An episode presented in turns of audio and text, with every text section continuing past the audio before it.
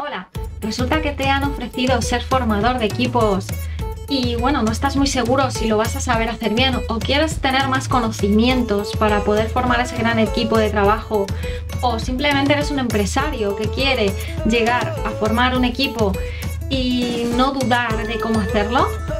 Pues si es así, suscríbete a mi canal porque vas a tener un curso específico de cómo formar un equipo, cuáles son las mejores características para ello y cómo hacerlo cada día mejor.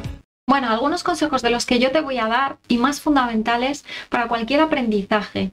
Para empezar, si tú quieres formar a alguien, tienes que decirle el para qué le va a servir. Una vez que sepan tus trabajadores o tu trabajador al que vas a enseñar y a formar qué es lo que va a aprender y para qué le sirve, va a estar motivado. Lo más fundamental es, cuando empezamos un aprendizaje, es motivarle. Una vez que una persona eh, inicia un aprendizaje, al saber para qué le va a servir, va a aprender mucho más rápido y enseguida va a llegar a la práctica. Lo que tienes que preguntarte tú siempre es qué esperas que aprendan. Una vez que tú sepas el qué esperas que aprendan, ellos van a conseguir aprender mucho más fluido y más rápido.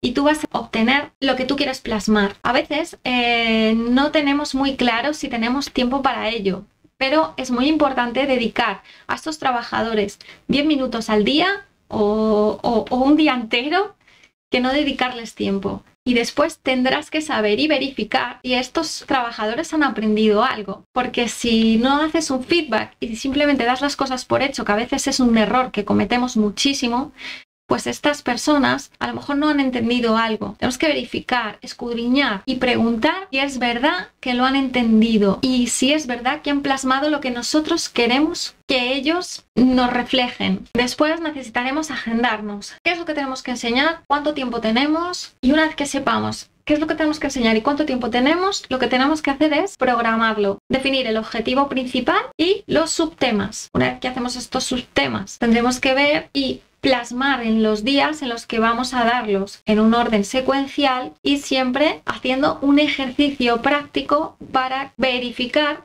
que estas personas lo han entendido y que van evolucionando. No es lo mismo enseñar a una persona que a un gran grupo, que a un grupo reducido, porque no todos aprenden igual. En el siguiente vídeo te voy a enseñar cómo aprenden los trabajadores y los tipos de aprendizajes que hay para que tú puedas adaptar estos tipos de aprendizaje y puedas llevar a cabo una formación óptima. Bueno, espero que te hayan gustado estos breves consejos para iniciar una formación a tus empleados o a tus compañeros. Mi nombre es Marina Martín de la Cruz y este es mi canal. Suscríbete.